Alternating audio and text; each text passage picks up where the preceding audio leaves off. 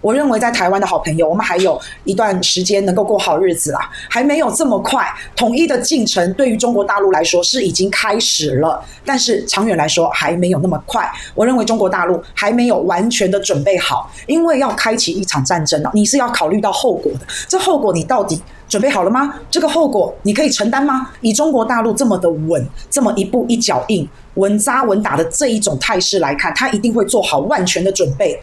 然后才一次收拾。那我认为他现在还没做好万全的准备，时候还不到，还没。以俄乌战争的例子，以美国为首的西方世界都在制裁俄罗斯，全面的围堵，全面的打压。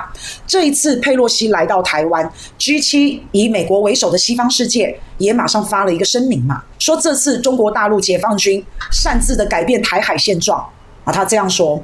那中国大陆不这样认为耶，中国大陆也严厉的驳斥回去耶。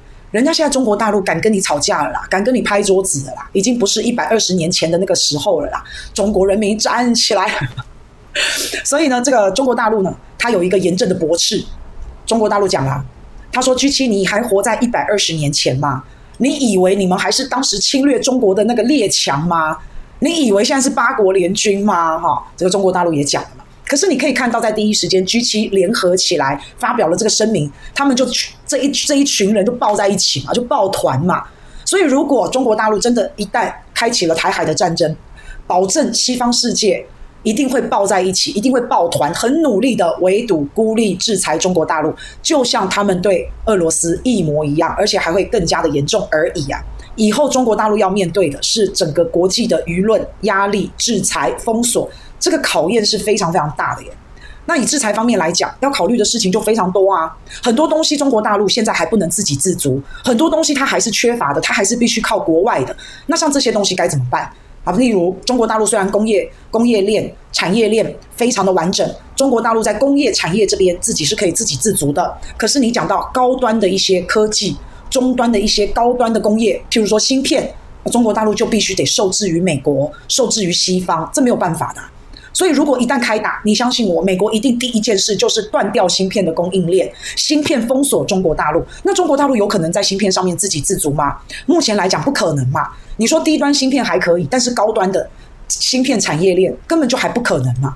所以，以光是芯片来讲，还没准备好，not ready yet，就还没。那在能源方面，中国大陆虽然物产丰隆，但是它就是缺油少气。就是这样，中国大陆的天然气是严重的依赖国外的进口。诶，那如果西方像封锁俄罗斯一样的封锁中国大陆，整个禁止中国大陆的油气，那中国大陆的能源会产生非常大的问题耶。中国大陆现在能源的进口啊，我们讲石油好了，它石油进口最大的国家沙乌地阿拉伯、俄罗斯啊，各位还有诶，你们知道吗？中国大陆最大的液化天天然气是从澳洲进口。那你觉得澳洲就是美国的小弟嘛？澳洲这么讨厌中国大陆，一旦开战，澳洲一定是用这个理由断掉一台天然气的供应，一定是这样。那还有土库曼斯坦，好，这个是有走管线、有走管道的。所以你看到、啊、俄罗斯啊，这个供应中国大陆天然气，沙乌地阿拉伯石油啊，土库曼斯坦管线的天然气，澳洲液化天然气。中国大陆现在面对这四个国家，它稳得住这四个国家吗？一旦开打了，中国大陆会跟这个四个国家说：“你们不要断供啊，你们要继续支持我。”这四个国家会听吗？中国大陆有这个把握吗？当然是没有嘛。那除了跟人家买天然气、跟人家买能源、跟人家买石油之外，那你也要能够能运到中国大陆啊。那这个运送方面，中国大陆你有很畅通的管道吗？你做得到吗？有人要卖你，你也要运得进来嘛。这个是我们现在看到中国大陆的一个。啊，一个货物运输的一个状况啊，这里有一个马六甲海峡，现在百分之八九十啊，能源也好，货物也好，百分之八九十都一定要经过马六甲海峡。那不好意思，马六甲海峡是谁在把持？马六甲海峡就是美国在把持的。那中国大陆这么依赖这个马六甲海峡，一旦开战，我跟你讲，它全部美国一定不会让它的货物通过马六甲海峡，然后再你看，它是通过马六甲海峡再送到。香港运到这个上海啊、广州啊、深圳啊，它是要通过这个原有航道，对吧？要通过这条航道还进来，然后再送上去中国，哎，是这样。可是你说中国有没有在准备？中国当然有在准备啊。中国跟巴基斯坦啊，这一块是巴基斯坦，这边有一个中巴走廊，在这边有一个瓜达尔港。好，为了不要依赖马六甲海峡，现在从能源啊，我们从这个沙乌地阿拉伯能源来的，可以直接走瓜达尔港。再直接走陆路运到中国大陆，他就不要这样绕了，有没有？他就不要绕经过马六甲海峡，被美国把持着，然后再送上来。他可以从新疆这个地方直接进中国大陆，所以他有没有在做准备？有嘛？他就是为了要摆脱马六甲海峡啊。所以第一个有巴基斯坦的瓜达尔港，那另外还有这边有一个缅甸，有没有看到？哎，我这个地图上面我给大家圈起来了，缅甸也有一个角漂港，好，这边也有一个中美的经济走廊，也是有一个这样子一个地方，这些都是为了要摆脱马六甲海峡的依赖。所以，如果真的战争开打，战争这个状态已经兵临城下了。